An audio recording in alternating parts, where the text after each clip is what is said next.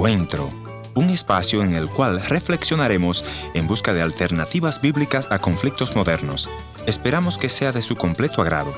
Y ya con ustedes, su anfitrión, el pastor y consejero familiar, Ernesto Pinto. Se dice que un día una mujer muy agobiada fue al altar.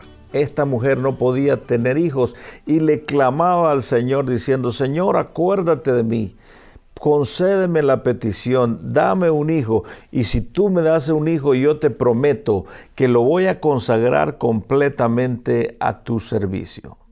La oración de las madres mueve montañas. No importa cuál sean las circunstancias en que estén tus hijos, sigue orando.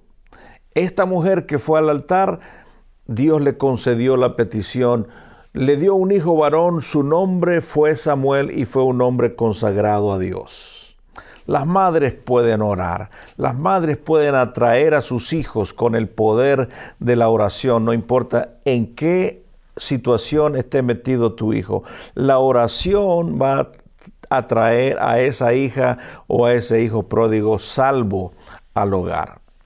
Dios nos dice en su palabra, clama a mí y yo te voy a responder y te voy a enseñar cosas grandes y ocultas que tú no conoces. Si sigues orando, te aseguro que tus hijos van a regresar al corazón de Dios. Sigue persistiendo en la oración, mamá.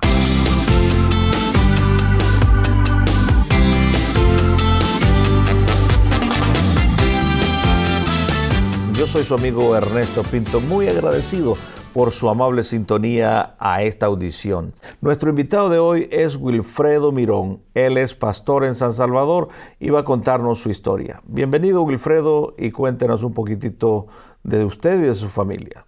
Bueno, muchas gracias. Mi nombre es, como ya lo decía usted, pastor, es Wilfredo Mirón. Mm. Y pues ya somos cuarta generación de, de pastores.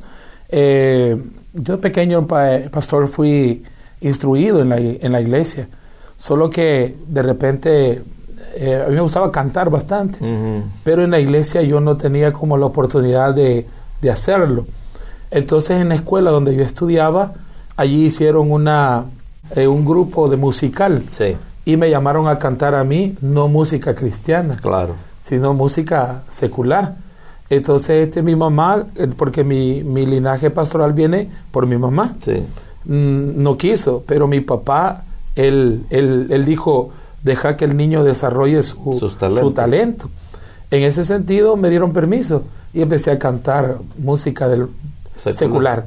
Eh, allí fue donde, donde eso fue pequeño, pero fui creciendo y me gustó, me gustó eso cuando ya llegué a una edad de los 12, 13, ya era imposible que yo dejara eso de una buena manera, ¿verdad? ¿Tocaba un instrumento? No, cantaba. Ah, era cantaba, cantante. sí, cantante. Mm. Canté toda clase de, de, música secular.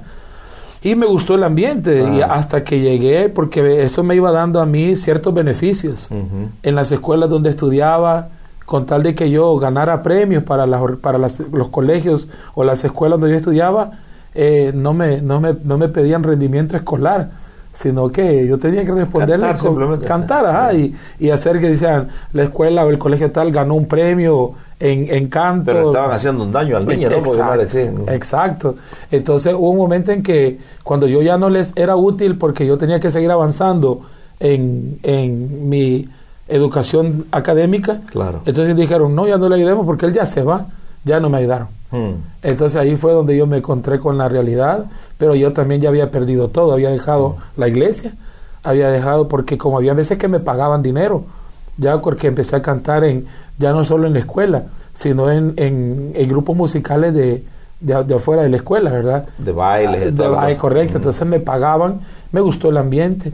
Y eh, le hablo a todo esto a una edad de, de 15, 16 años, ni siquiera era mayor de edad. ¿Y cuáles son los desafíos que tiene un joven, un adolescente que está en este ambiente? Bueno, lo primero, lo primero es que, que el ambiente es, es, agradable, pues, es agradable. Eh, hay, hay, fiesta, es fiesta. Eh, lo que implicaba en mi adolescencia, pues que, que una muchacha yo le gustara y le gustaba una y le gustaba la otra. Entonces eso a mí como que me había atrapado. Mm. Me gustaba que el cantar, estar en una fiesta casi todos los fines de, de semana. El culto a la personalidad, que le rindieran culto. Exacto, a, tal grado que, que los fines de semana yo ni tan siquiera llegaba a la casa. Y le habló pastor de joven, de literalmente un niño, 14, 15 años, pues, ¿verdad? Todavía. Me imagino que papá se arrepintió de haber dicho lo que dijo, ¿no? Lo que sucede es que mi papá viene y se convierte. Mi papá cuando me dio permiso no era, no era creyente. No era creyente. Viene él y se convierte. Y ahí él me quiso sacar, pero yo ya estaba como, como bien rebelde, ¿verdad? Y yo ya no, no quise, aunque nunca les falté el respeto, pero yo le decía, no puedo, o sea, yo, yo estoy aquí, no, no tenía vicio, pero ese era mi vicio, estar ahí en ese, en ese, ambiente. ¿Y cuáles fueron las dificultades que atravesó ahí? Bueno, eh, las dificultades yo más grandes que tuve era que después de, a una mi edad, bueno, este, eh, le ofrecían a uno las, las drogas, el alcohol, nunca las tomé, pero sí, este, como había oportunidad de tener novias y todo eso, eh, un día pues nos, nos hicieron que nos, nos metiéramos con la con, la, las muchachas, con las muchachas que, que cantaban ahí en, el, en, el, grupo, ¿verdad? Entonces eso me, obviamente en ese momento... abrió otro mundo. Exacto. Y este, casi todos eran mayores que yo. Era, bueno, de hecho todos. Eh, empecé yo a, a, meterme en ese, en ese ambiente. Eh, tal vez la palabra no sea, no quepa, pero era como promiscuo, ¿verdad? Por decirle algo. Mujeriego. Mujeriego, a, mi, a mi corta edad, ¿verdad?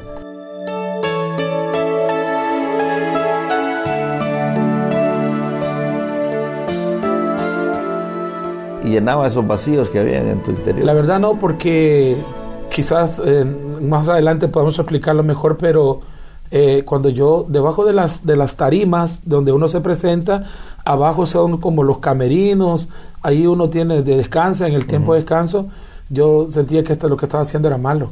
Y sentía... la conciencia no te dejaba tranquilo. El Espíritu Santo.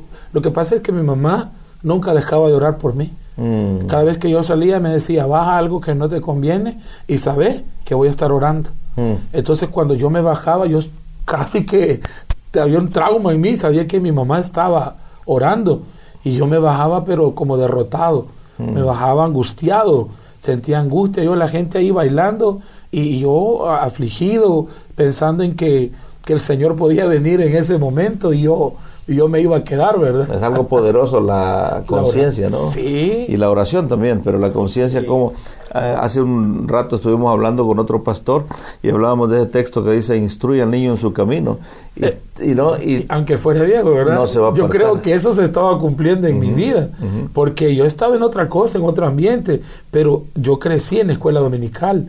Yo crecí desde pequeño con todas las historias que y las, las figuras que a uno le enseñan. Entonces estaban en el corazón. Exacto. Proverbios 22, 6 Instruya al niño en su camino, y aun cuando fuere viejo, no se apartará de él. Instruye al niño en su camino, instruye al niño en su camino, y aun cuando fuere viejo, fuere viejo, no se apartará de él. Llega el momento en que ya no puedes. Sí, lo que sucede es que eh, varias veces como que Dios me hizo como, como un llamado. Una vez estábamos tocando eh, los instrumentos en, en, la hora así y este uno de los ebrios que andaba ahí tiró una botella para, para así, para el escenario y yo me logré agachar y le pegó al compañero de mm, atrás. Mm. Entonces yo desde ahí empecé a sentir como que... Este no es mi ambiente. Este no es mi ambiente cuando yo empecé y me empecé a sentir como, como sucio y yo decía, y, los domingos que yo llegaba y mi mamá iba para la iglesia con mi papá, pues yo sentía como, ah, como una reprensión dentro, no tenía como, como valor de ir a la iglesia. Ajá. Y eso ya no, a mí no me, no me llenaba, no me llenaba hasta que decidimos eh, dejarlo, ¿verdad? Obviamente Dios tuvo que, que mover su mano poderosa en favor de nosotros y, y fue así que regresamos. Mm. Contanos ese momento que decir regresar al Señor. bueno, yo estaba eh, un poquito, lo que eh, me sacó a mí mucho fue como ver que yo no podía desarrollarme dentro de la, de la iglesia. no, eh, todo era pecado, una batería era un instrumento del diablo, un sonido electrónico, entonces yo lo, lo, lo busqué en el mundo, ¿verdad? Cuando yo vengo y encuentro el mismo ambiente, yo no sentía nada. Hasta que mi mamá eh, se junta con mi papá y mi hermano mayor y dicen, ¿qué podemos hacer para ayudarle a él? Y deciden ellos hacer un grupo de, oración y de crecimiento donde empezáramos a, estudiar la Biblia. Y de repente empiezan ellos a, a, juntarse y mi hermano llega, mi hermano estaba acá eh, estudiando, mi hermano mayor, ellos se reúnen y llegan y forman ese grupo y cantaban en la casa. Y como yo me podía todos los cantos. Todos los cantos cristianos. Todos, todos me los podía. Y yo ya había aprendido a tocar guitarra afuera. Y me dijo mi hermano, eh, acompañanos a este canto. Y yo me, sin, ser, sin haberme reconciliado, pues, ¿verdad? Porque yo había aceptado pequeño. Empecé a acompañarles. Ellos, cuando estaba en ese momento, yo sentí en mi corazón el, eh, el, el, toque del Señor, ¿verdad? Que, que, llenó mi corazón porque yo estaba vacío. Yo, yo tenía vacío en mi... O sea, que ese momento en que tu hermano te dice, ven a acompañarnos, el Señor lo utilizó para empezar a llenar ese vacío. Exacto. Recuerdo, eh, nosotros estábamos cantando una alabanza que dice, no daré mi amor a nadie más que a Él. Y, y yo empecé a cantar y empecé a, a sentir que, que la estaba cantando para, para mí mismo para llenar mi, mi vacío. Entonces fue donde, donde yo hice nuevamente mi, mi reconcilio con, con, el Señor y, y, fue donde yo realmente encontré el, sentir en mi, en mi vida, donde yo empecé a, a decirle al Señor y a entender el propósito de Dios en mi vida. ¿Qué le diste al Señor? ¿Te acuerdas de esa oración? Sí, como no acordarnos. recuerdo yo que mi hermano estaba ella predicando y yo en ese momento, lo primero que, que uno conocedor le da es pedir perdón, ¿verdad? Mm. Y decirle, Señor, perdóname. Y le hice un pacto. Mm. Yo le dije, Señor, así como yo me di en el mundo o en las cosas seculares donde estuve, así quiero darte ahora mi vida.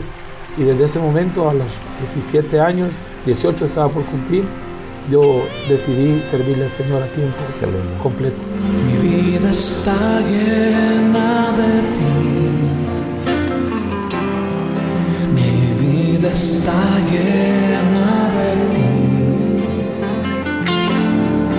Mi vida está llena de ti. Yo sé que estás en mí. Tal vez habrá algún joven desanimado que tal vez fue a la escuela dominical, pero ahora no quiere acercarse. ¿Qué le diría del corazón, Wilfredo?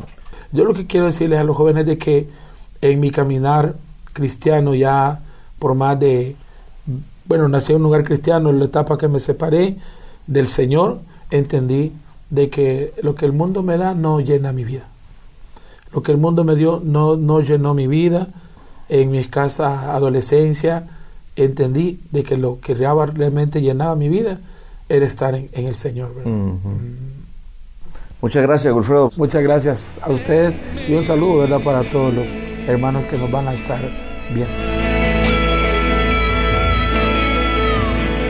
Gracias por haber estado en la sintonía de este tu programa Encuentro y te voy a agradecer que me visites en el www.encuentro.ca o también puedes dejarme una nota de voz en el WhatsApp 1-204-202-1525. 1-204-202-1525. Una nota de voz o tal vez una nota escrita. La otra opción es info arroba encuentro.ca. Gracias por sintonizarnos a través de esta radioemisora. Yo soy tu amigo Ernesto Pinto y al despedirme quiero recordarte que Dios te ama y yo también.